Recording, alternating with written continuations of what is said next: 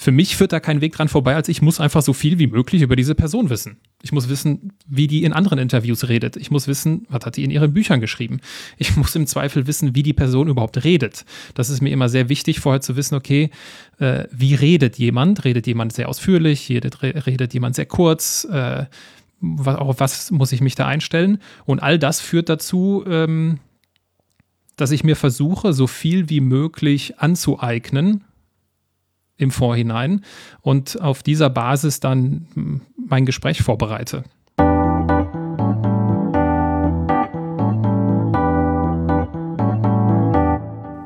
Hallo und herzlich willkommen beim Podcast übers Podcasten. Mein Name ist Brigitte Hagedorn. Ich habe heute Dr. Aaron Brückner zu Gast. Dr. Aaron Brückner produziert den Andersmacher Podcast. Hierfür interviewt er Menschen, die in keine Schublade passen. Andersmacher eben. Mich begleitet dieser Podcast meistens auf dem Weg nach Brandenburg und ich bin immer sehr inspiriert von den Gesprächen. Ich habe in der Regel tolle Menschen kennengelernt und eine ganze Menge gelernt. Doch auch aus der Sicht der Podcast-Trainerin höre ich den Andersmacher-Podcast von Aaron Brückner gerne. Die technische Qualität und inhaltliche ist klasse, die Gesprächsführung ist interessant und jedes Gespräch scheint bestens vorbereitet. Viel Spaß! Hallo, Herr Brückner. Ich freue mich, dass Sie sich die Zeit für dieses Gespräch nehmen. Guten Morgen, Frau Hagedorn. Ich freue mich ebenfalls, dass Sie sich die Zeit für dieses Gespräch nehmen.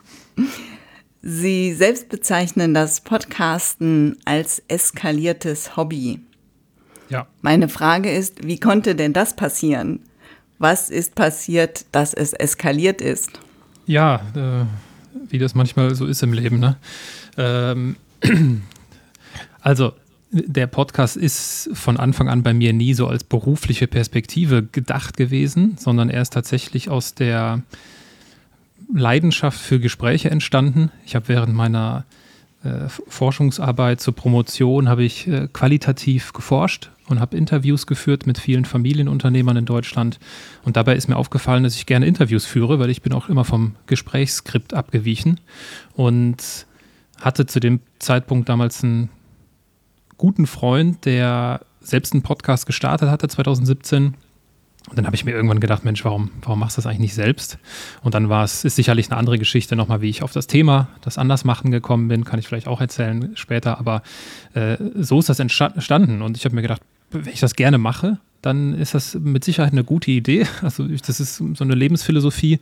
Dinge, die ich äh, gerne mache, mache ich dann auch einfach und mache mir weniger Gedanken um irgendwelche Business-Sachen oder lohnt sich das jetzt, lässt sich damit Geld verdienen und solche Geschichten, sondern ich folge da einfach so meiner, meiner DNA, meiner Intuition und äh, eskaliert ist es, weil es mir einfach unglaublich viel gibt es macht mir unglaublich viel Freude und deswegen äh, mache ich es auch seit 2018 nach wie vor. Und ich hatte zwar letztes Jahr mal so eine Phase, wo es in, nur noch in einem zweiwöchigen Rhythmus war, weil es einfach beruflich nicht mehr anders ging. Bin jetzt aber wieder auf einem wöchentlichen Rhythmus und äh, stelle überhaupt nicht in Frage, äh, was ich da, dass, dass ich das mache mache mir natürlich schon manchmal Gedanken über das Wie, aber ähm, genau, das ist so eskaliert. Also es ist immer noch, äh, es ist ein eskaliertes Hobby, ist eigentlich so das beste, äh, der beste Begriff dafür. Ja, finde ich auch einen ganz schönen Begriff und ich muss ganz ehrlich sagen, alle 14 Tage ist auch genug, weil man kommt ja gar nicht mit Nachhören hinterher. Sie sind jetzt bei Folge 204. Ja. Und ich habe schon einige gehört, aber mit Sicherheit nicht alle. Ja, das ist ein Thema, äh, ich meine, dann wären wir quasi schon mitten direkt im, im Podcasten drin. Äh, ich habe mir darüber sehr viele Gedanken gemacht. Also nicht, als ich auf diesen zwei Wochen Rhythmus gegangen bin, das war mehr so der, der Not geschuldet. Und dann habe ich mich umgehört, habe mit Hörern gesprochen, habe äh, auf Instagram mal ein bisschen darum gefragt. Und am Ende, wenn ich die alle so zusammengezählt habe, diese Rückmeldung, war die Rückmeldung 50 Prozent sagen genau das, was Sie jetzt auch sagen. Ich finde zwei Wochen super, weil sonst komme ich nicht hinterher und vielleicht habe ich, wenn ich mal ein bisschen Luft habe, die Gelegenheit, in eine ältere Folge reinzuhören, die ich noch nicht kenne. Und die anderen 50 haben aber gesagt, nein, auf keinen Fall. Jede Woche ist super. So, das ist halt, am Ende des Tages hat mir das genau gar nichts gebracht, meine tolle Umfrage, weil es kommt wie häufig bei solchen Sachen darauf an, was passt für mich, was fühlt sich für mich gut und rund an. Und äh, ich habe irgendwie das Gefühl, es geht für mich in eine bessere Richtung, wenn ich es wöchentlich mache. Ich lerne mehr Menschen dadurch kennen. Es ergeben sich, es ergeben sich dadurch mehr Möglichkeiten und deswegen dachte ich mir, äh, mehr ist da irgendwie besser. Was machen Sie denn so, Herr Brückner, wenn Sie nicht podcasten? Das Wort arbeiten ist ja auch schon gefallen. Ja, genau. Also arbeiten tue ich natürlich, nur ich habe wahrscheinlich ein anderes Verständnis von Arbeit, weil Arbeit ist für mich nicht, also in keinster Weise negativ konnotiert, weil alle Sachen, die ich mache, mache ich gerne. Und deswegen fühlt sich Arbeiten nicht so nach Arbeit an. Das meine ich eigentlich auch immer mit Arbeiten. Ja, und das ist ja auch, also ich finde, das ist eine das ist sehr wertvoll, wenn, wenn man die, äh, wenn man seine eigene berufliche Perspektive so betrachtet. Ähm, was ich hauptberuflich mache, das ist im Großen und Ganzen eigentlich Beratung. Und das ist das, was ich auch schon immer gemacht habe. Ich habe früh angefangen, als studentischer Berater zu arbeiten, habe dann meine erste Firma gegründet, habe früher Prozessberatung gemacht, also Operational Excellence, Lean Management und solche Geschichten. Habe dann irgendwann gemerkt, dass das nicht dass ich da nicht in meinem Element bin in diesem Thema und mittlerweile äh, beschäftige ich mich mit dem Thema Social Media hauptberuflich. Also wir sind quasi eine organisch gewachsene äh, Social Media Beratungsagentur, wenn man so will, weil manche Kunden beraten wir im Bereich Podcasten zum Beispiel auch. Wir haben den Podcast von Henkel entwickelt, Fritz for Future. Äh, auf der anderen Seite sind wir aber auch als Social Media Agentur tätig und begleiten äh, Unternehmen bei Videoproduktion für Social Media und da vor allem im Bereich TikTok und Instagram Reels, also im Hochformat-Videobereich. Und ähm, das ist das, was ich hauptberuflich mache. Und das basiert alles auf der eigenen Erfahrung als Content Creator. Also alle, die bei uns mitarbeiten im Team oder auch in unseren Projektteams, haben selbst Reichweite auf Social Media. Und damit unterscheiden wir uns von vielen anderen Agenturen oder Beratungen da draußen, die irgendwas mit Social Media machen, sondern wir verkaufen auch nur das, womit wir uns auskennen und wir, wir empfehlen auch nur das, was wir vorher selbst ausprobiert haben. Das finde ich eine gute Maßnahme. Ähm, ich selber podcaste in erster Linie auch, um das, worüber ich ständig spreche und schreibe, einfach selber zu tun. Ja. Ja, also das ist eins meiner größten und wichtigsten Learnings, die ich gesammelt habe im Laufe meiner äh, Selbstständigkeit und äh, einfach sich, ja, einfach das zu finden, was ich nicht nur kenne, sondern was ich kann. Und das Thema äh, Prozessberatung, was ich gerade eben angesprochen habe, war ein Thema, was ich kenne. Und deswegen hat sich das auch nicht immer ganz rund angefühlt. Und ich saß in Akquisegesprächen damals und sowas, hatte Angst vor Rückfragen, weil ich dachte, ah, hoffentlich fragt der Kunde mich nicht zu dem Thema, weil da habe ich eigentlich gar keine Ahnung von. Und heute verkaufe ich und mache das, was ich kann. Und das ist ein unglaublicher Unterschied, weil in Gesprächen mit Kunden, es gibt einfach keine Frage zu Social Media, die ich, auf die ich nichts sagen kann. Also ich habe keine Angst vor Rückfragen, so wie ich das von damals kenne. Und ähm, es ist natürlich auch eine ganz andere äh, Glaubwürdigkeit im Geschäft. Also äh, wenn wir unseren Kunden zeigen, wie wir arbeiten und warum wir das tun, was wir da, dort tun und äh, dann zweifelt niemand an unserer Glaubwürdigkeit als, als, äh, als Experten in diesem Bereich. Und ich glaube, das ist etwas, was meine berufliche Lebenswelt sehr stark verändert hat, dass ich den Fokus darauf gelegt habe, was ich kann. Sie haben in Ihrem Podcast extrem unterschiedliche Gäste und Sie nehmen sich wirklich schwierige Themen vor. Beeindruckt haben mich zum Beispiel die Folgen, in denen Sie mit einem Mörder sprechen in Folge 104 und 105. Ja. Wie bereiten Sie sich auf so ein Gespräch vor? Ja, also das ist, das ist sicherlich eine äh, besondere Folge, 104 und 105, äh, nur der Vollständigkeit, Vollständigkeit, halber, wie ich zum Saulus wurde und der zweite Teil heißt, wie ich zum Paulus wurde. Und das ist Sascha Bisley, mit dem ich dort spreche. Ähm, genau, das werde ich, ich, auch alles verlinken, natürlich. genau. Ich habe mir, hab mir darüber, also ich glaube, ich sage es auch am Anfang des Gesprächs, dass ich das Gespräch vor mir hergeschoben habe, dass er mir fast in einer meiner ersten Folgen, die ich gemacht habe, 2018 schon als Gesprächspartner empfohlen wurde. Und ich dann, ich war mir immer unsicher, sollst du das machen? Weil ich meine, mein, also der Podcast heißt Andersmacher Podcast und ja, ich interview Menschen, die sehr unterschiedliche Dinge machen und ähm, äh, das sind halt Andersmacher, wie ich sie halt getauft habe. Und es ist aber schon nochmal was anderes, wenn ich da jetzt jemanden äh, interviewe und damit ja irgendwie auch auf meine Bühne stelle, der für den äh, Tod eines äh, Menschen verantwortlich ist. So, und das hat mich lange Zeit gebraucht, ähm, da irgendwie eine, eine Antwort erstmal für mich zu finden, ob ich das machen möchte. Ich habe dann aber auch immer, also das gibt es auch in anderen Situationen, wenn ich kontroverse Gesprächspartner zu Gast habe, ich entscheide mich im Zweifel immer für das Gespräch. Also mich interessiert der Mensch und ich bin einfach zutiefst neugierig und äh, ich halte nicht viel davon, äh, keine Ahnung, solche Leute dann auch nicht mehr zu Wort kommen zu lassen oder die, weiß ich nicht, sondern ich entscheide mich für das Gespräch. Und in dem Fall war dann mein, mein, mein Trick quasi, der mir das Leben leichter gemacht hat. Und das war eine Empfehlung von jemandem, der selbst Podcasts und viele Gespräche führt. Weil ich habe zu ihm gesagt, hör mal, wie soll ich denn, wie soll ich das machen? Weil nachher ich, bekomme ich da schlechtes Feedback oder wie gehe ich mit so einer Situation um? Ähm, und dann sagte, sagte er, sagte die Person zu mir, ja, sprich das doch einfach ganz offen an. Sprich doch einfach ihn, sprich den Sascha doch einfach darauf an, dass du lange damit gezögert hast, dieses Gespräch überhaupt zu führen.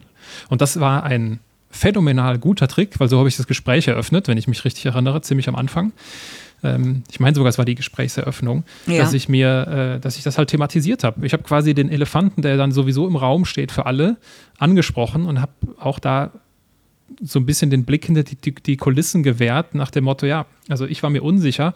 Sascha, was hältst du denn davon? Und er hat auch sehr gut und konstruktiv und ausführlich darauf geantwortet, hat Verständnis dafür geäußert für die Leute, die dafür kein Verständnis haben. Und äh, das war so, ähm, das war ein ganz wichtiger Punkt. Und ähm, ansonsten, also das ist so das Besondere an diesem, an diesem, an diesem Gesprächsgast gewesen. Äh, ansonsten äh, soll ich an der Stelle das noch weiter ausführen, wie ich mich generell auf Gespräche vorbereite, oder sollte ich das eher auf die ihn beziehen jetzt? Ähm, mich würde interessieren, wie Sie sich auch generell auf Gespräche vorbereiten, weil Sie für mich immer als sehr gut vorbereitet einfach ähm, rüberkommen und ähm, dadurch eben die Wahl ihrer Worte, äh, Formulierung immer passend sind. Weil gerade bei so heiklen Themen kann man ja auch mal ins Fettnäpfchen treten. Ja, also erstmal freut mich das natürlich, wenn das so wahrgenommen wird, dass ich mich gut auf meine Gespräche vorbereite. Ich bereite mich, äh, ob ich mich gut vorbereite, weiß ich gar nicht, aber ich bereite mich vor, weil ich weiß es einfach sehr zu schätzen, dass sich dort Menschen mit mir hinsetzen. Mittlerweile hauptsächlich nur noch virtuell. Vor Corona habe ich fast alle Gespräche persönlich geführt ähm, und mir ihre Zeit schenken. Und die Zeit, die wir so haben, ist ja bekanntlich das Wertvollste, was wir haben. Und das weiß ich einfach sehr zu schätzen. Und mir ist das bewusst, dass es unglaublich nervig sein muss für Leute, die jetzt stehen die Leute natürlich sehr unterschiedlich in der Öffentlichkeit bei mir. Ist ja von unbekannt bis sehr bekannt.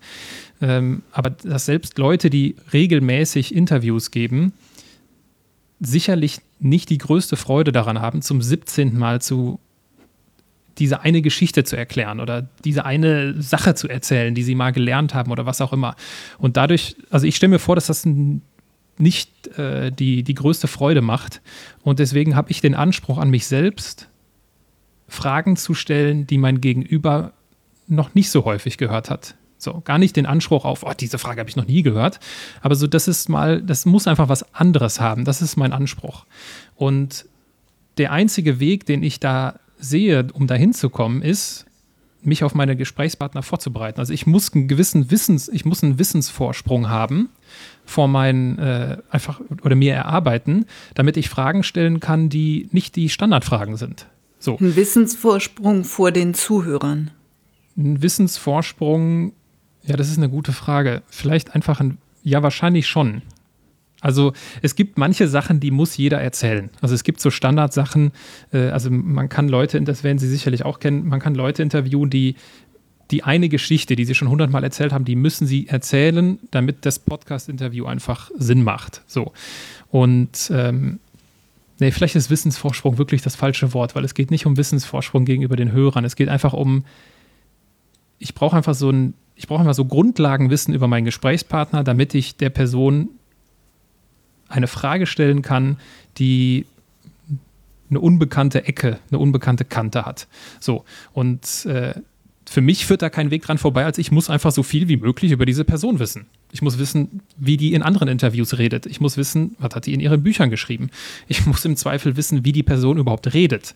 Das ist mir immer sehr wichtig, vorher zu wissen, okay, äh, wie redet jemand? Redet jemand sehr ausführlich? Redet, redet jemand sehr kurz? Äh, auf was muss ich mich da einstellen? Und all das führt dazu, ähm, dass ich mir versuche, so viel wie möglich anzueignen, im Vorhinein und auf dieser Basis dann mein Gespräch vorbereite. So, das ist sehr rudimentär beschrieben, weil die Art und Weise, wie ich das mache, hat sich sicherlich auch im Laufe der Zeit verändert, weil ich bin schneller geworden. Ich gebe ein Beispiel.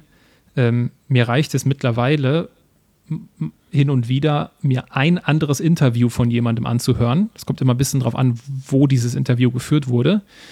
Und ich kann in diesem einen Interview so viel raushören und mitnehmen, dass es vollkommen ausreicht für mein eigenes Interview, um herauszufinden, okay, welche, welche Themen will ich ansprechen, was sind, was sind Fragen, die in dem anderen Interview nicht gestellt wurden, also worauf kann ich aufbauen. Und ganz abgesehen davon, das vielleicht so als letzter Gedanke dazu, das ist meine Wertschätzung gegenüber meinen Gesprächspartnern, weil das ist etwas, was mir sehr häufig, das ist meistens nicht auf der Tonspur dann, das wird mir sehr häufig gespiegelt nach den Gesprächen, dass ich meine Gäste bedanken für dieses Gespräch, dass es ihnen Freude gemacht hat, dass es mal was anderes war.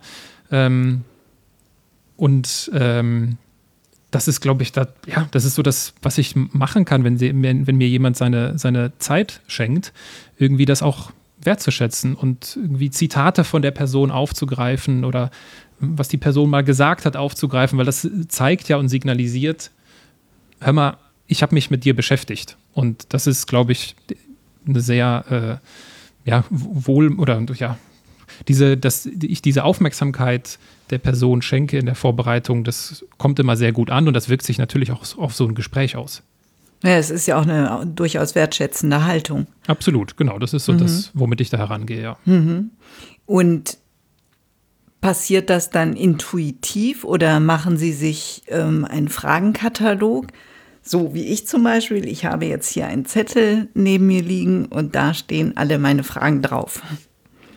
Ja, das ist die, wie alles im Leben hat das nämlich seine zwei Seiten. Also, je mehr ich mich auf jemanden vorbereite, desto eher laufe ich Gefahr, mich zu sehr an, meinen, an meiner Vorbereitung festzuhalten. Und obwohl ich mich gerne vorbereite, versuche ich auch immer jederzeit die Flexibilität zu haben, zu sagen, okay, ich verlasse jetzt meinen vorgefertigten und meinen geplanten Pfad. Weil ja, ich habe auch Fragen vor mir liegen. Ich habe zum Teil Übergänge vor mir liegen, äh, wo ich mir im Vorhinein überlege, ah, von dem Thema kommst du am besten auf das Thema, indem du das und das so machst. Ähm, und manchmal habe ich auch im Nachhinein so das Gefühl gehabt, heute ging es dir irgendwie zu sehr um dich selbst. Also nicht um mich jetzt, aber um meine Vorbereitung und weniger um das Gespräch. Und das ist wirklich ein schmaler Grad und das ist eine Herausforderung, mit der ich immer noch kämpfe, auch wenn ich jetzt ja, schon einige Gespräche geführt habe. Dieses Gefühl, ja, so dieses, ja, diese, ja, das sind also Millisekunden, in denen man das dann entscheiden muss. So, verlasse ich jetzt meinen Pfad oder gehe ich auf das Thema ein? Weil klar, ich meine, Sie, Sie haben ja die ein oder andere Folge gehört, dann werden Sie das wahrscheinlich äh, sehr gut nachvollziehen können. In manchen Gesprächen kommen so viele unterschiedliche Themen vor, dass man über jedes einzelne Thema drei Stunden sprechen könnte. Und das ist die Herausforderung für den, für den Gastgeber, für den Moderator, in dem Fall mich, in kurzer Zeit zu, zu entscheiden, will ich jetzt weiter darüber sprechen oder nicht. So, und ähm, das ist immer so ein zweischneidiges Schwert, diese sehr ausführliche Vorbereitung. Aber es ist jetzt nicht so, dass ich da schweißgebadet dann nach so einem Interview bin, sondern äh, ich fühl, das fühlt sich schon sehr rund an. Ich bin da schon in meinem Element und ich weiß mittlerweile sehr gut einzuordnen, dass ich das nicht perfekt mache und auch gar nicht perfekt machen will und habe da auch keinen Druck. So und manchmal habe ich das Gefühl, komm, über das eine Thema hättest du eigentlich unbedingt reden müssen oder ah, hier hättest du drauf eingehen müssen. Fällt mir auch dann manchmal in der Postproduktion auf, aber meine Güte, es, es ist halt alles andere als perfekt und wird es auch nie sein. Also die Gespräche sind auf jeden Fall immer spannend und interessant zuzuhören. Und natürlich denkt man auch manchmal, geht, also dazu würde man jetzt gerne noch mehr erfahren. Aber meistens ist es so, dass ein sofort das nächste Thema wieder packt. Und okay. ähm, mit dem Wort perfekt habe ich immer so meine Probleme. Ein, ein Interview ist vielleicht ähm, dann für Sie perfekt, aber für irgendjemand anderen ist es eben nicht perfekt. Ja, jeder hat ja einen anderen Anspruch auch. 100 Prozent. Also davon habe ich mich, äh, aber das hat auch einige Folgen gebraucht. Ähm, also von diesem Hörerfeedback kann ich mich sehr gut lösen mittlerweile, weil ich bekomme, ich habe so viele Folgen schon gehabt, wo mir, also wirklich zu exakt derselben Folge, hm. Leute geschrieben haben, Aaron, super inspirierend. Danke für das Gespräch. Ich habe mir die Folge zweimal angehört.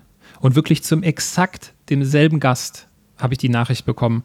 Ja, Aaron, ja, die eine, das fand ich jetzt nicht so spannend. Der war irgendwie komisch, der war arrogant, irgend, irgendwas Negatives halt, was die, was die Person nicht abgeholt hat, nicht angesprochen hat. So, was soll ich denn damit jetzt machen? Das ist so ein bisschen wie äh, meine Umfrage. Wollt ihr zwei Wochen oder eine Woche? Die einen sagen so, die anderen sagen so. Das Ende vom Lied ist es, ich werde es nie allen recht machen können. Ist unmöglich. Genau. So. Und sich, damit habe ich komplett meinen Frieden gefunden mittlerweile. Und wenn mir jemand schreibt, hier Folge äh, 134 fand ich jetzt nicht so spannend, dann sage ich, ja, es ist doch vollkommen in Ordnung. Hat auch gar nicht den Anspruch, dass es allen immer gefällt und alle immer spannend finden. Von daher, da bin ich mittlerweile sehr entspannt. Und für Ihre Gäste können Sie ja nun wirklich gar nichts.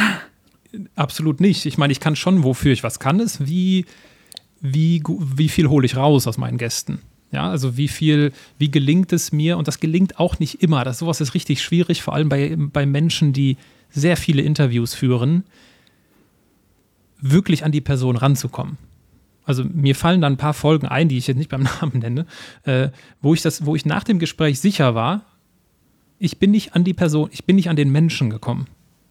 Ich habe hier den PR-Berater, ich habe hier die professionelle Fassade, die habe ich erkundet ja, und vielleicht ist es auch spannend genug. Aber ich habe nicht das Gefühl, das war jetzt hier wirklich der Mensch, mit dem ich gesprochen habe. Und das gelingt, ja, das gelingt halt nicht immer. So, und das, irgendwo ist das natürlich mein Anspruch, dass ich schon so eine Gesprächsatmosphäre haben will, dass es, weil ich rede ja häufig auch sehr über persönliche Dinge, es geht mir immer um den persönlichen Lebensweg, das Warum im Leben, das Wie im Leben und so weiter und so fort. Und äh, mir geht es ja gar nicht um diese fachliche Fassade, die wir häufig so vor uns hertragen, weil ich rede natürlich auch anders, wenn ich Ihnen jetzt was über Social Media erzählen würde. Dann fühlt sich das ein bisschen anders an, als wenn ich darüber rede, äh, wie ich aufgewachsen bin, wie meine Eltern mich erzogen haben. So. Und mir geht es häufig immer darum, dieses die persönliche Lebenswelt äh, zu entdecken. Und äh, das gelingt, also die, wahrscheinlich die Zuhörenden werden das ganz anders wahrnehmen, haben wir ja gerade gehabt. Aber manchmal gelingt das und manchmal gelingt das dann nicht. Führen Sie Vorgespräche? Also nochmal Vorgespräche vor, direkt vor dem Gespräch? Versuche ich zu vermeiden. ich versuche, äh, also es gibt mittlerweile, dadurch, dass alles virtuell ist, ähm, habe ich meine, habe ich meinen gesamten Workflow, was die Vorbereitung angeht, die organisatorische Vorbereitung angeht, standardisiert. Also die Gäste bekommen von mir so ein Briefing, wo drin steht, welche Technik, wie das alles funktioniert und so weiter und so fort. Und inhaltliche Vorbereitungen versuche ich wirklich zu vermeiden, weil ich glaube einfach an den Moment der Überraschung, ich glaube an Spontanität, ich glaube, das ist das Wertvollste in so einem Gespräch, dass weder der Gast weiß, ähm, wohin die Reise geht, äh, genau, und noch ich, also weil man, ich bin ja auch bei manchen Themen dann reagiere ich auf das, was mir erzählt wird. So. Und äh, weil ich habe auch schon die Erfahrung gemacht, es gab einen ganz extremen Fall, habe ich mich so im Gespräch verloren, mit, im Vorgespräch verloren mit meinem Gast, dass ich so, ich hatte richtig so ein schlechtes Gewissen, weil da werden halt so viele schöne Sachen gesagt, wo ich mir dachte, ja, ach Mist, das soll, muss doch eigentlich, äh, das soll doch, das soll doch die Welt mitbekommen da draußen. Und häufig ist es so, dass ich wirklich kurz vor dem Gespräch nur das Organisatorische kläre und manche Gäste wollen schon irgendwie so ein bisschen erzählen und ich sage, ich unterbreche dann wirklich sehr unhöflich und sage, Entschuldigung, nee, da, lassen, lassen Sie uns das gleich machen oder ich duze meistens, lass uns das gleich machen, äh, spar dir das auf, weil wenn jemand eine Geschichte im Vorgespräch erzählen sollte und wir finden heraus, oh, das ist cool, kannst du das später nochmal erzählen, dann fühlt sich das anders an. Dann fühlt sich das nicht mehr so ganz an, nicht mehr so echt weil es einfach nochmal erzählt ist. Und äh, das versuche ich einfach äh, konsequent zu vermeiden. Ja, und ganz häufig wird es dann einfach nicht nochmal erzählt, weil die Person im Kopf hat, ah, ich habe das ja schon mal erzählt. Ganz genau, ganz genau. Mm, ja. Mm. Gibt es denn auch Interviews, die Sie geführt haben und die Sie dann doch nicht gesendet haben? Oh, äh, ja, die gibt's. mhm. Ei, die gibt es. Aus ganz, also gibt es sehr wenige. Aber ich müsste jetzt gerade mal, mir fällt jetzt gerade nur eins ein. Mhm. Wie sind Sie, wie, wie haben Sie das ähm, begründet vor Ihrem Interviewpartner? Nee, jetzt, fallen mir, jetzt fällt mir noch eins ein. Also es hat, es hat unterschiedliche Gründe. Mhm. Ich habe, also jetzt in Corona-Zeiten, habe ich einen gewissen Anspruch an Technik mhm. und an Soundqualität. Und ich gebe mir wirklich höchste Mühe, das Leben meiner Gesprächspartner so leicht wie möglich zu machen. Die, wie gesagt, ich hatte es ja gerade erwähnt, die kriegen von mir ein Briefing mittlerweile zugeschickt, wo exakt drin steht, was ein gutes Gespräch braucht. Technisch gesehen. Ja, das Wichtigste ist ein ordentliches Mikro. Dann beschreibe ich, mit welcher Software wir das aufnehmen. Ich sage bitte in einem Raum sitzen, der nicht halt und so weiter und so fort. Und ich sage auch mittlerweile sehr klar, ein Gespräch mit Apple-Kopfhörern führe ich nicht. Also es steht auch alles in dem Briefing drin, da sind auch so Bilder dabei, damit, wenn jemand das nicht lesen will, kann, man muss sich nur die Bilder angucken. Und trotzdem gibt es leider dann Leute, die wahrscheinlich, weil sie zu viele andere Themen im Leben haben, ins Gespräch kommen mit einem Apple-Kopfhörer. So, das sind Sachen, die, da bin ich mittlerweile konsequent. Das habe ich im letzten Jahr, habe ich manchmal Ausnahmen gemacht. In, ab 2022 bin ich da sehr konsequent und sage, sorry, wir müssen einen neuen Termin finden. Ich mache das nicht mehr. Das reicht mir einfach nicht aus, im Jahr 2022 diese Soundqualität äh, zu bringen. Und ähm, es ist auch ganz, ganz noch ein weiterer Gedanke dazu, es ist auch für meinen Gesprächspartner einfach nicht gut. Also, weil Stimme macht unglaublich, also wie unsere Stimme sich anhört, macht unglaublich viel aus in der, also wie wir dann wahrgenommen werden und, und so weiter und so fort. Und ähm, das ist also etwas, wo ich sehr pingelig geworden bin mittlerweile. so pingelig, dass es wirklich manche Leute nervt. Also um so ein bisschen, also manche Leute nervt das, dass sie dann nicht mit dem Apple-Kopfhörer, aber da sage ich, sorry, das ist hier, wir sind hier im Podcast und nicht im Zoom-Call. Und ähm, es gibt Fälle, wo ich das Gespräch nicht veröffentlicht habe, weil mir im Nachhinein aufgefallen ist, die Qualität war einfach nicht gut. So, das kam letztes Jahr mal vor wo ich nämlich genau so einen Kompromiss eingegangen bin. Dann doch mit so einem Kopfhörer und dann waren da Geräusche im Hintergrund, die ich gar nicht richtig gehört habe. Und dann habe ich schweren Herzens gesagt, sorry, ich kann, da, ich kann das nicht veröffentlichen. Ich kann nicht, es geht einfach nicht. Weil ich habe viele Leute da mittlerweile, die mir treu zuhören und die haben einen gewissen Anspruch. Ich habe einen gewissen Anspruch und das kann ich nicht machen. Und im Zweifel verstehen die Leute das auch. Ähm, es ist natürlich maximal ärgerlich, weil alle Beteiligten haben ihre Zeit verschwendet. Ähm, aber das kommt vor und einmal kam es vor, dass ich wirklich danach, das war, das war aber sehr am Anfang, das ist schon sehr lange her, dass ich wirklich so das Gefühl hatte, Ne, das kam zweimal mittlerweile vor. Jetzt fallen mir, jetzt fallen mir die ganzen Leichen im Keller ein. Ähm, Entschuldigung. das kam zweimal vor, dass ich gesagt habe, sorry, das ist einfach nicht. Also, und, das, und ich sage ganz bewusst, das ist schon lange her, weil ich weiß nicht, ob ich es heute wieder so machen würde. Weil wir hatten ja eben das Thema, nur weil die eine Person sagt, das finde ich spannend, heißt das nicht, dass die andere Person das auch spannend findet. Und das bezieht sich natürlich auch auf mich ich habe manchmal Gespräche, nach denen ich denke, boah, das war jetzt wirklich nix. Und dann kriege ich da positive Zuschriften zu, wo sich Leute dafür explizit bedanken, wie inspirierend und motivierend, wo ich mir denke, haben wir dieselbe Folge gehört? Und ähm, das heißt, mein, mein Gefühl kann auch völlig daneben liegen.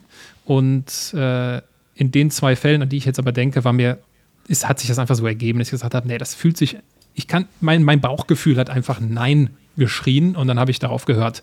Und ähm, was gab es noch für Fälle?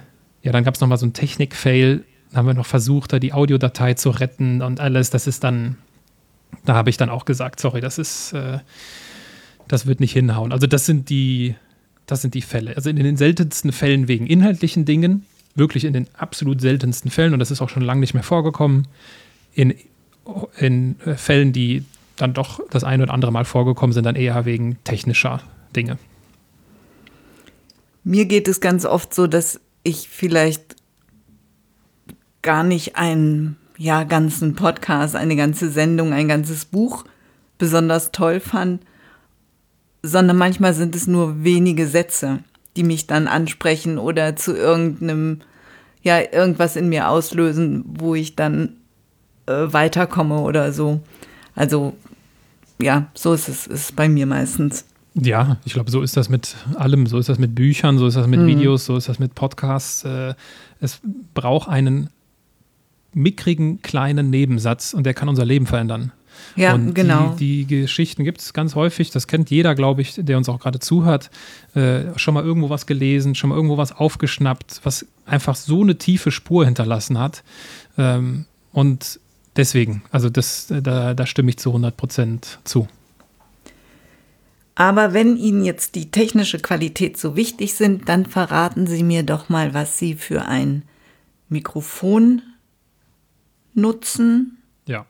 Genau, und, und ähm, wir hatten es vorhin schon gesagt, mit Studio Link führen Sie in der Regel, in der Regel solche Mittlerweile. Auch virtuellen Gespräche. Eine, eine Abenteuer, ich habe eine Abenteuerreise voller Technikerfahrungen hinter mir. äh, aber das kennt, glaube ich, jeder Podcaster und das werden Sie auch kennen. Ähm, obwohl, nee, wahrscheinlich kennen Sie das nicht, weil Sie sich viel besser mit diesen ganzen Themen auskennen als ich. Äh, also ich habe, vielleicht fange ich bei... Vielleicht, vielleicht ja. ganz kurz zu mir. Ich habe quasi meinen, meinen technischen... Ähm, Berater, sage ich mal. Ach so. Und okay. genau, und den frage ich dann und ähm, dann ähm, stelle ich keine Rückfragen. Ja. Okay, okay. Dann ja, nehme ich das und wenn ich damit zurechtkomme, dann bleibe ich da in der Regel auch lange bei. Ja, bei mir ist äh, die ist mehr so die autodidaktische Strategie. Äh, alles mal herausfinden und ausprobieren und äh, damit auch zum Teil auf die Nase fallen. Also wenn uns jetzt wirklich jemand zuhört, der oder die sagt, interessant, mich interessiert die Technik, dann fange ich weiter vorne an, wie ich persönliche Gespräche geführt habe. Und wenn ich sie heute noch habe, auch immer noch so führe, dann habe ich zwei separate Inter äh, Mikros. Ähm, ich hatte ganz am Anfang eins von Audio irgendwas, das war aber Schrott, das habe ich dann weggetan und ich habe die Rode Procaster. Äh, das sind so dicke Knochen, die man auf den Tisch stellt. Ähm, sieht man auch bei dem einen oder anderen äh, Videopodcast bei mir, dass die Leute dann so ein riesen Mikro vor der Nase haben. Aber mein Gott, das ist ein guter Sound und äh, ist für persönliche Interviews äh, sehr gut. Hat auch Nachteile, weil die stehen auf dem Tisch und wenn Leute sich wegbewegen oder mit den Händen reden, ne, also so mal auf den Tisch hauen und so, dann ist das natürlich immer nicht so schön. Aber ähm, was die Tonqualität angeht, ist das sehr gut. In Corona-Zeiten hat es natürlich den großen Vorteil, dass man sich diesen ganzen Aufwand spart, jetzt nicht mehr zu der Person hinzufahren. Es hat aber den Nachteil, dass ich die Technik nicht mehr in meiner Hand habe. Das heißt, äh, ich kann jetzt ja nicht Ihnen jetzt ein Mikro vor die Nase setzen, virtuell, es geht nicht. Und ähm, da mache ich so, dass ich hier, ich habe hier einen Schuhe und ich glaube, das ist das Schuhe heißt das denn nochmal? M7 oder so. Ich glaube, es gibt das 7er, das ist das große, was auch nur mit XLR-Kabel läuft. Und ich habe den kleinen Bruder quasi davon, der was XLR-Anschluss hat und aber auch USB. Und ich habe das hier an meinem Laptop angeschlossen. Und das ist, so wie man es jetzt hoffentlich auch hört, ein Mikro mit ordentlicher Tonqualität, was ich auch in allen digitalen Workshops, die wir machen, äh, auch nutze was ich auch im Übrigen nur jedem empfehlen kann. Ich habe auf LinkedIn mal einen Beitrag dazu geschrieben, warum sich jeder ein Mikro kaufen sollte, also ein ordentliches Mikro, weil es wirkt einfach. Also wenn ich meinem Chef oder meinen Mitarbeitern oder in welcher Situation auch immer ich beruflich stecke, irgendwas digital erkläre, wirkt es einfach besser, wenn sich meine Stimme gut anhört und nicht in, in so einem blechernen äh, Kopfhörer reinplärre. Äh, ist einfach, äh, kann ich nicht ganz nachvollziehen. Genau, das heißt, ich habe diese Schuhe und ähm, was die Aufnahmetechnik angeht, klar, habe ich am Anfang irgendwie eine Zoom-Spur mitlaufen lassen, habe mich dann darüber geärgert, wenn Zoom irgendwelche Schwankungen hatte, ähm, die wir alle kennen, ne? diese, diese ja, diese, wenn die Internetverbindung so ein bisschen schlechter wird. Ähm, dann habe ich, boah, was habe ich denn dann gemacht? Dann habe ich Zencaster mal ausprobiert. Auch eine Lösung explizit für so Podcast-Sachen, die aber auch serverbasiert ist. Das heißt, da, da habe ich dasselbe Problem wie bei Zoom, dass wenn die Internetverbindung irgendwie mal schwankt, man das hört. Und dann bin ich auf Studio Link gekommen, weil Studio Link in seiner neuesten Version das nicht hat, äh, weil es quasi auf den Rechnern separat aufgenommen werden kann. Das heißt, die Tonspur meines Gesprächspartners wird bei der Person aufgenommen und meine wird bei mir aufgenommen und es ist kein Server dazwischen geschaltet und deswegen bin ich bei Studio Link gelandet. So, und dann gehört noch sowas dazu wie die Räumlichkeit ist ganz wichtig, weil Hall ist ja der, also Hall ist ja der Endgegner. das ist ja, ist ja nicht zu bearbeiten, Hall. Und äh, deswegen ist, die, ist der Raum super wichtig, wo jemand sitzt. Und im Idealfall dann natürlich, ähm, es kommt ein bisschen auf die Aufnahmetechnik jetzt an, trägt jeder Kopfhörer, damit ich nicht irgendwie auf einem Mikro mich doppelt drauf habe, quasi, dass ich jede Tonspur separat mit einer Person habe und dann kann man das auch wunderbar bearbeiten. So, ich hoffe, dass das ein nachvollziehbarer Abriss war, meine Aufnahmetechnik. Auf jeden Fall. Vielen Dank. Ich äh, muss mich auch noch korrigieren. Ich habe natürlich auch ein bisschen rumexperimentiert. Ich hatte jetzt nur das Mikrofon vor mir gesehen und den Weg geschildert. Ich ähm, habe meinen ersten Podcast bereits 2007 gestartet und da saß ich dann hier auch noch mit einem kleinen Mischpult, einem dynamischen Mikrofon äh, und habe dann zwischendurch auch unterschiedliche Sachen ausprobiert. Und dann irgendwann wollte ich eben ein Kondensatormikrofon haben. Und da habe ich eben meinen, meinen persönlichen Experten Jens Wenzel gefragt, ähm, was er mir da empfehlen kann und so. Welches haben Sie denn jetzt?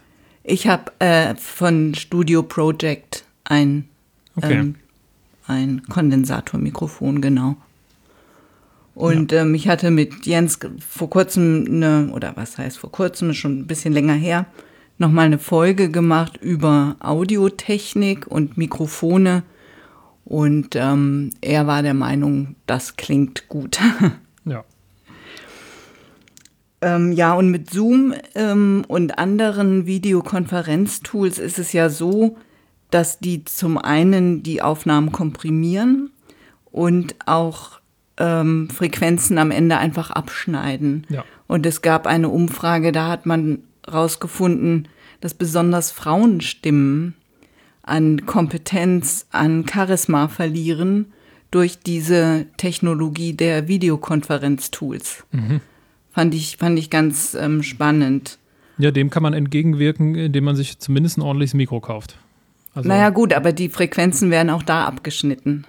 Ja, und komprimiert wird es auch dort. Ja, also das würde mich mal interessieren, was mhm. da genau, was da genau untersucht wurde. Mhm, Schicke ich Aber, Ihnen gerne einen Link. Genau, weil ich meine, es ist ja auch immer die Frage, was hört man wirklich am Ende des Tages? Und ähm, ob jetzt, wenn ich hier meine Tonspuren bearbeite, mache ich manche Sachen, wo ich mir so denke, okay, das hört sowieso niemand. Aber es ist mir halt wichtig. Mhm. Ähm, Jetzt ist die Frage, ist das unterbewusst oder wie auch immer man das vielleicht dann doch war. Aber was man definitiv hört, ist, ob ich in ein Headset spreche oder in ein solches Mikrofon wie hier.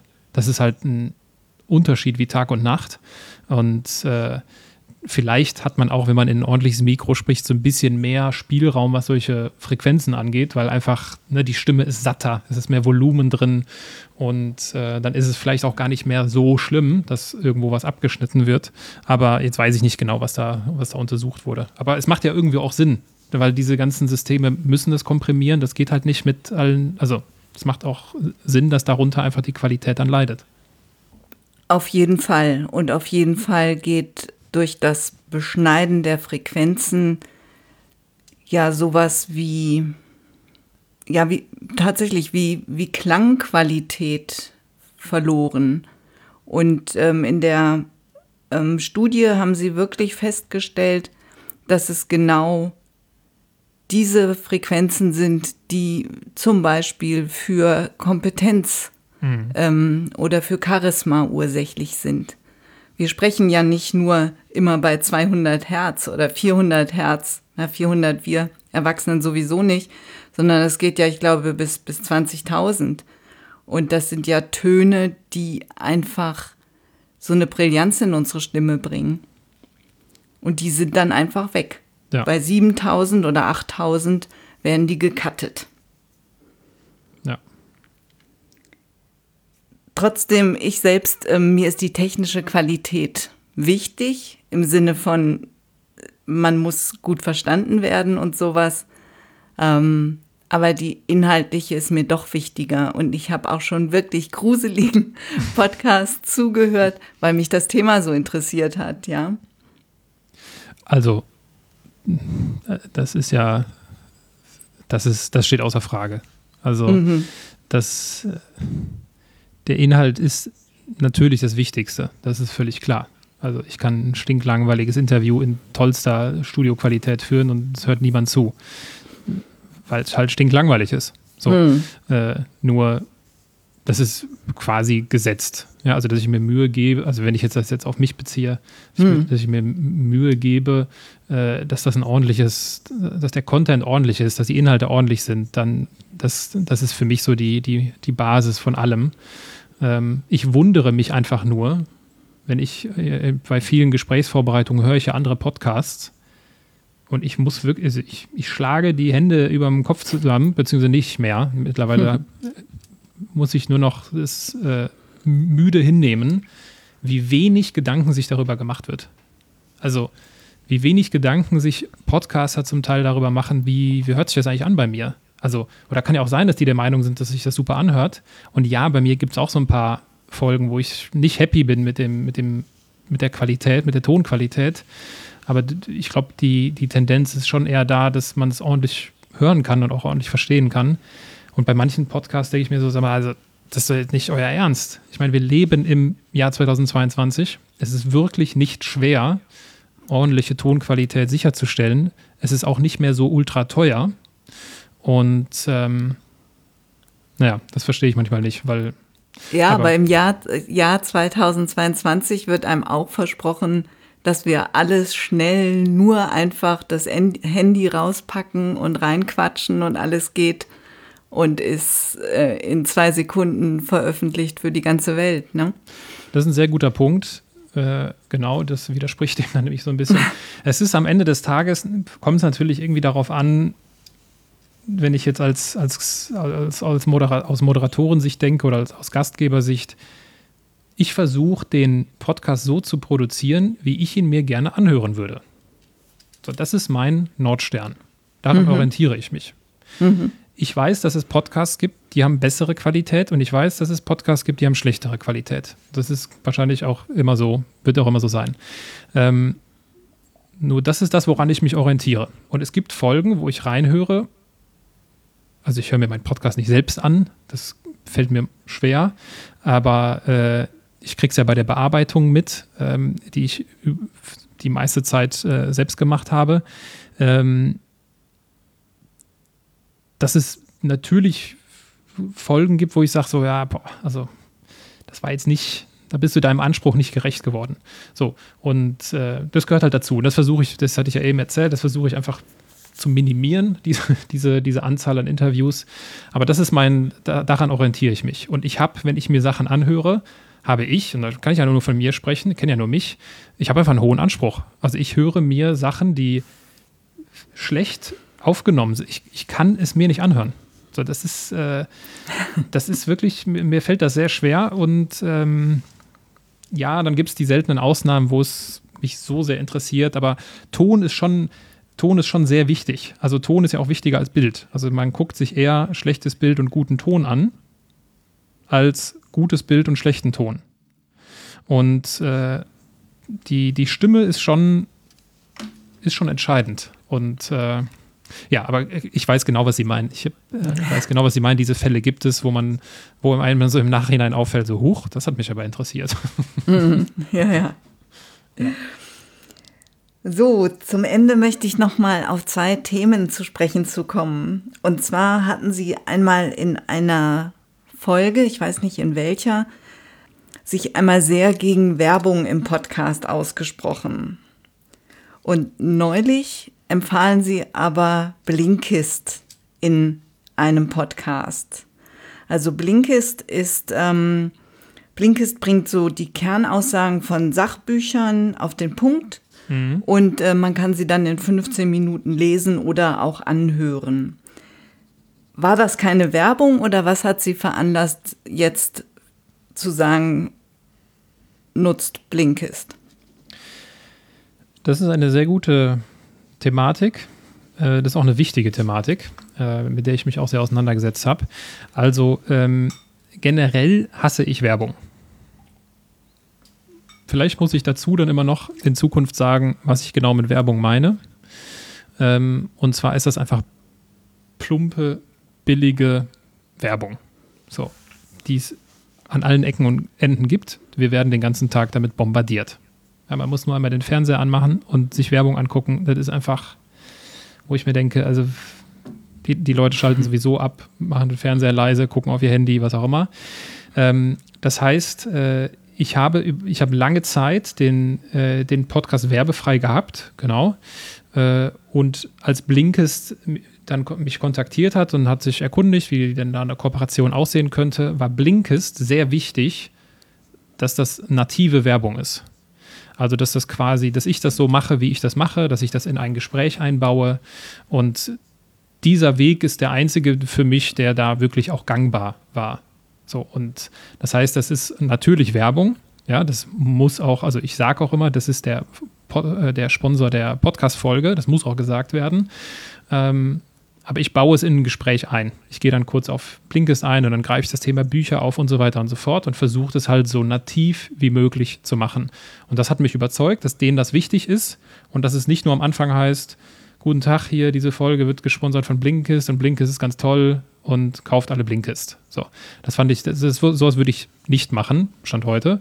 Und ähm, das ist der Grund, äh, äh, weshalb das für mich ähm, schon in, in, Ordnung ist. Das ist auch etwas, was uns beruflich sehr beschäftigt. Also wir, wir fokussieren uns bei unseren Social-Media-Projekten immer auf guten Content und nicht auf Werbung.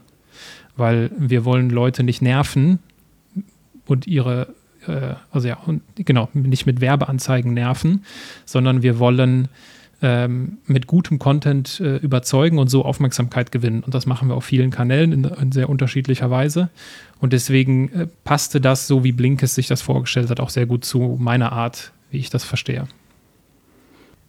Ich will gar keine Werbung äh, schlecht reden oder so, aber mich nervt Werbung eben auch und ich fand es auch komisch in einem Gespräch, wo es äh, um den Ukraine-Krieg geht und um, ähm, um Glaubensfragen und so. Und dann kommt plötzlich so ein, na, wenn auch ein nativer, aber ein Werbespot. Ja, kann ich, äh, kann ich, respektiere ich total. Ähm, kann ich auch nachvollziehen. Ähm, dass das jetzt genau in dieser Folge vorgekommen ist, wäre auch nicht meine ideale Wahl, hat aber unterschiedliche Gründe, weshalb es genau diese Folge sein musste. Und das hat einfach was mit meinem Veröffentlichung, Veröffentlichungsrhythmus zu tun. Das hat damit zu tun, dass nicht jede Folge gesponsert ist, sondern jede zweite. Und dann hängt es davon ab, okay, wie viel habe ich jetzt auf Lager, wie viele Folgen? Okay, hm, warte, ich habe nur noch welche auf Lager, wo, keine, wo kein Werbepart drin ist. Okay, dann muss die nächste ein Werbepart sein, damit ich die so schnell wie es geht veröffentliche. Also das war in, genau in diesem Fall, den Sie ansprechen, habe ich mir genau das auch gedacht. Dass das eigentlich hier nicht hingehört. Nur, ich habe. Lohnt es sich denn? Lohnt sich Werbung im Podcast? Sie haben, glaube ich, hatten Sie in einer anderen Folge jetzt auch gesagt, äh, ungefähr 3000 Hörer pro Folge. Ja, ob sich das Stimmt lohnt, das? Äh, muss dann ja der Werbepartner entscheiden. Ähm, das werden die sich dann irgendwann überlegen. Und, naja, aber, aber ob es sich finanziell für Sie lohnt. Ach so, ja, doch, das schon. Also es ist schon so, dass es zumindest, ich habe jetzt seit diesem Jahr, habe ich Unterstützung auch äh, im Team für Podcast-Postproduktion und äh, wir experimentieren gerade mit so ein paar äh, Instagram Real Videos, wie man Podcast wiederverwerten kann auf dem Instagram-Kanal vom Andersmacher Podcast. Und äh, da habe ich Unterstützung und das ist quasi äh, die Finanzierung davon. Also ich sehe den Podcast selbst mit Sponsor nicht im Sinne von, oh, hier kann ich jetzt Geld verdienen, äh, weil dafür ist es viel zu wenig. Also äh, von einem Podcast, dafür ist der Podcast auch einfach zu klein. Davon könnte ich nicht leben. Äh, und ähm, äh, aber das ist, wenn, wenn sich das so herausstellen sollte, dass ich mit äh, Sponsorenunterstützung das so nutzen kann, dass ich den Podcast ein bisschen größer mache, stärker an der Distribution arbeite, weil das ist ein Thema, wo ich einen riesen, eine riesen Schwachstelle habe. Das ist auch ein Thema, äh, womit viele Personen, die sehr viel Content machen, sich schwer tun, dass sie sich zu sehr darauf fokussieren, auf was sie da kreieren, die Podcast-Folge, der LinkedIn-Artikel, der was auch immer was, ja, unterschiedlichstes YouTube-Video. Und sich zu wenig Gedanken darüber machen, okay, wie verteile ich jetzt, wie veröffentliche ich meinen Content auf so vielen Plattformen wie möglich, in so nativen Arten wie, wie möglich, dass einfach die Distribution äh, des Podcasts wächst. Und ähm, das ist ein Thema, wo ich riesen, wo ich extremen Nachholbedarf habe.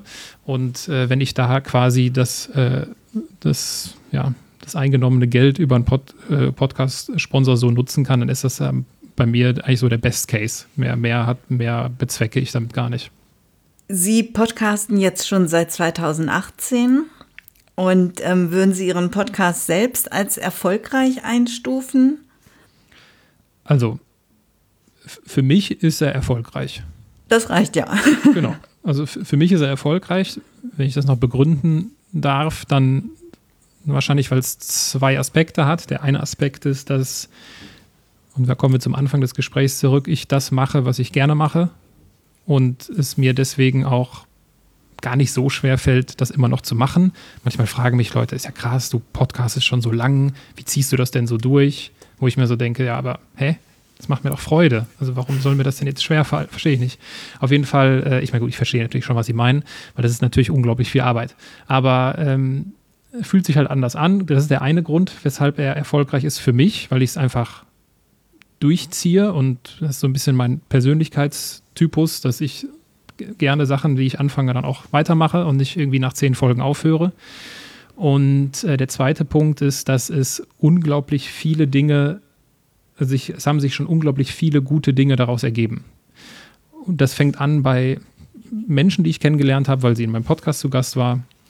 Äh, das, fängt, das geht über Einladungen zu anderen Podcasts, Einladungen zu irgendwelchen Events, Einladungen zu irgendwelchen irgendwelchen anderen Bühnen, die da zustande gekommen sind, weil ich jemanden auf meine Bühne gestellt habe.